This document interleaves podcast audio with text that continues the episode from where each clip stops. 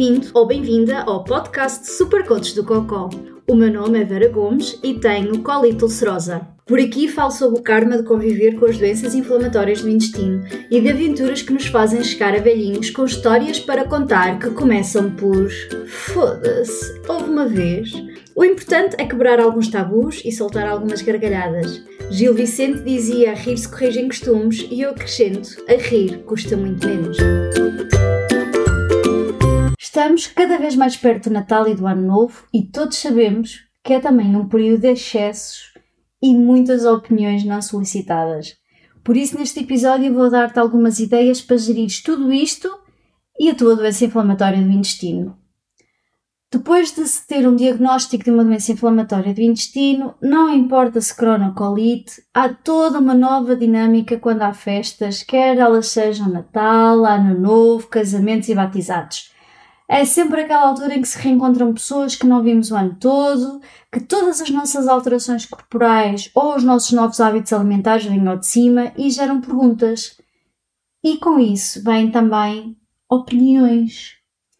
E isto causa um grande stress em qualquer um de nós, e sejamos honestos, pode ser uma altura verdadeiramente miserável. É o evitar que a doença inflamatória dê um ar da sua graça, é o fintar as opiniões não pedidas e, em simultâneo, tentar educar aqueles que nos são próximos sobre o que é uma doença inflamatória do intestino. Primeira dica: este ano podes simplesmente partilhar este podcast e eu faço o trabalho por ti no que diz respeito à educação das pessoas que não fazem uma ideia o que é, que é uma doença inflamatória do intestino. Mas bom, comecemos neste guia por gerir a nossa doença inflamatória do intestino.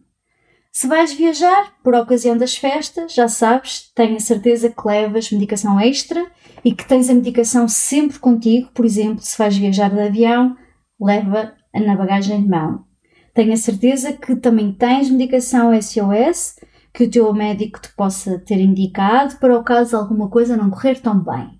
E podes começar já, ainda antes de partires, a gerir as expectativas da tua família.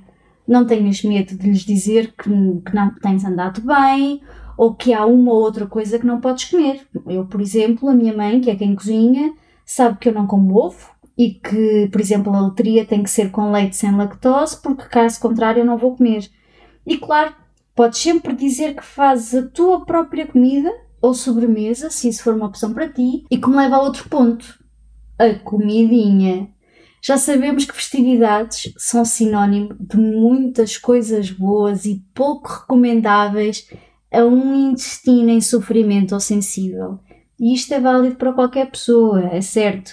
Mas já sabemos que para quem tem uma doença inflamatória do intestino, o preço a pagar pode ser muito longo no tempo. E o meu conselho é simples: é evitar ou consumires de uma forma muito limitada alimentos com muita fibra, tipo as couves, os frutos secos, porque já sabes que se passas aquele limite que o teu intestino tolera, é merda pela certa. E estás a ver aquelas coisas boas e deliciosas, mas cheias de gordura, tipo tudo o que é frito?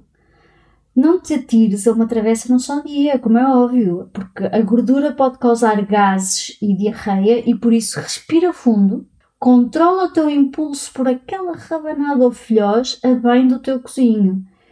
Manter-te devidamente hidratado é também muito aconselhável, mas não é hidratado com qualquer líquido, é manter-te hidratado com líquidos tipo água, evitar as coisas com cafeína ou bebidas gasificadas e vai devagar no álcool, sim, porque, meu cocôzinho, álcool irrita a mucosa do intestino a qualquer ser vivo e tu, com uma doença inflamatória do intestino, é garantido que vais ficar agarrado aos tampos. Portanto, deixa o álcool para aquele tio que bebe sempre uns copos a mais, está bem?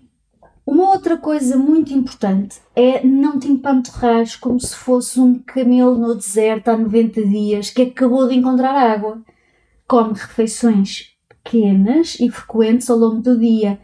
O teu intestino agradece e reduzem muito o desconforto abdominal e as cólicas. E mais uma dica: usa um prato de sobremesa para comeres, porque assim garantidamente comes porções mais pequenas. E com estes cuidados alimentares, já sabemos que irá haver uma prima metediça ou uma avó preocupada que estás a comer tão pouco e que te vão dizer algo que não vais gostar, ou que te irá magoar, ou que nem sequer faz sentido. Mas é importante que tentes manter a calma, não por eles, mas por ti. Por isso, garante que tens nem que seja 5 minutos para ti e para fazeres coisas que te ajudam a manter a tranquilidade e assim respirar fundo. E isto pode ser uma caminhada, tirar uns minutos longe da multidão e da família, ires até ao teu quarto ou até à casa de banho. Acredita, ninguém chateia na casa de banho. E se puderes, tenta manter a tua rotina ao máximo. Isto significa rotina de sono, rotina do descanso, rotina de exercício.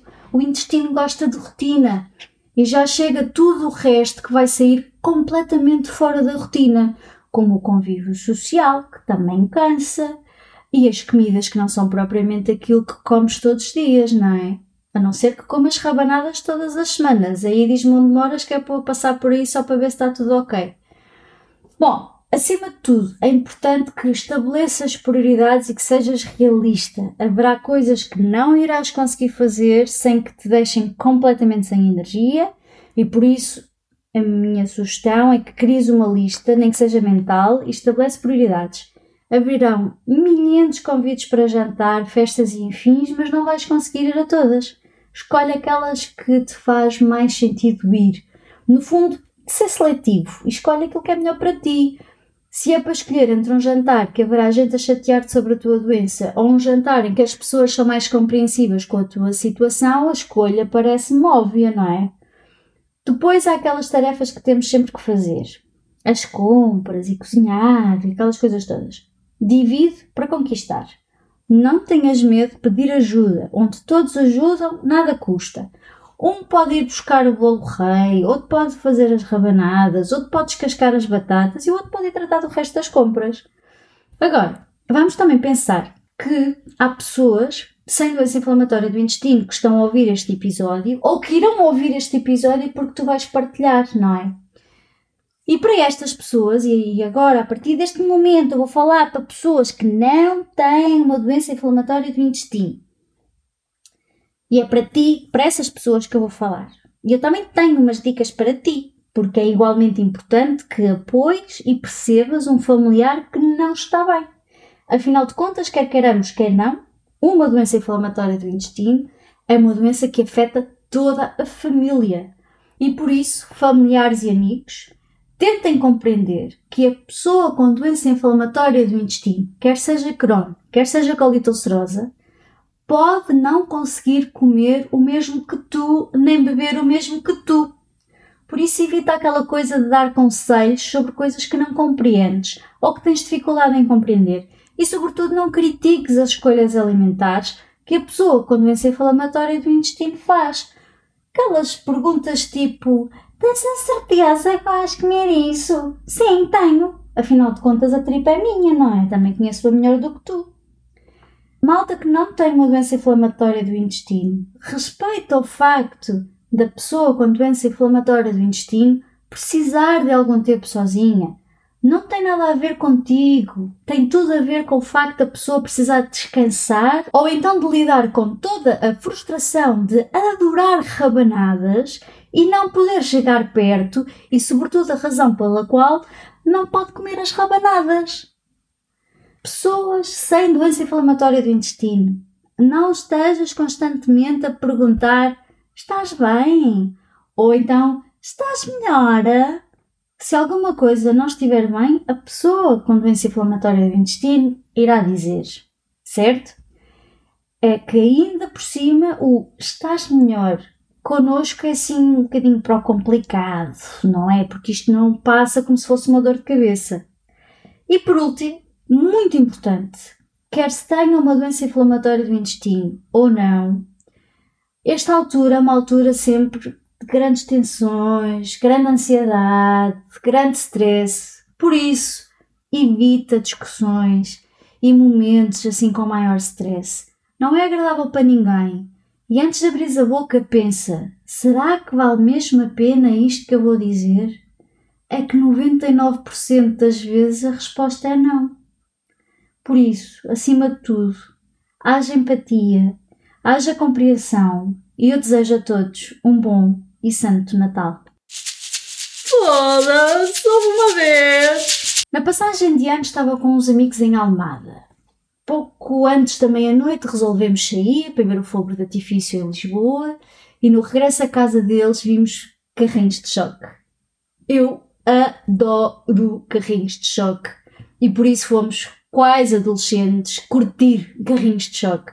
A certa altura estávamos à conversa, junto à pista, e eu começo a ter assim uns suores frios, umas cólicas demoníacas, assim uma coisa mesmo dantesca, assim no horizonte, e resolvi afastar-me afastar um bocadinho, apanhar, estava mesmo assim dar fresco nas trombas, que a coisa estava bastante complicada, e a anunciar merda, e eu sem casa bem por perto um dos meus amigos não percebeu que eu estava a sentir mal, não é? E então resolveu pegar em mim, que ele é assim um matulão do caraças e eu roda baixa, e começar a dançar comigo. Eu não sei como é que não morri em merda logo ali. Lá consegui assim dizer: não me estou a sentir bem, preciso de uma casa de banho, e de repente entrou tudo em pânico. A sorte foi que a casa dos meus amigos ficava literalmente a dois minutos de carro de onde estávamos e eu consegui chegar à casa de banho, onde eu estive para aí uma hora e foi assim o fim do mundo sem cuecas. É que até hoje não faço a mínima ideia do que comi nesse dia que me pudesse provocar uma reação daquelas. Só sei que, cada vez que chega a passagem de ano, lembro-me de quão perto tive de me esmerdar numa pista de carrinhos de choque.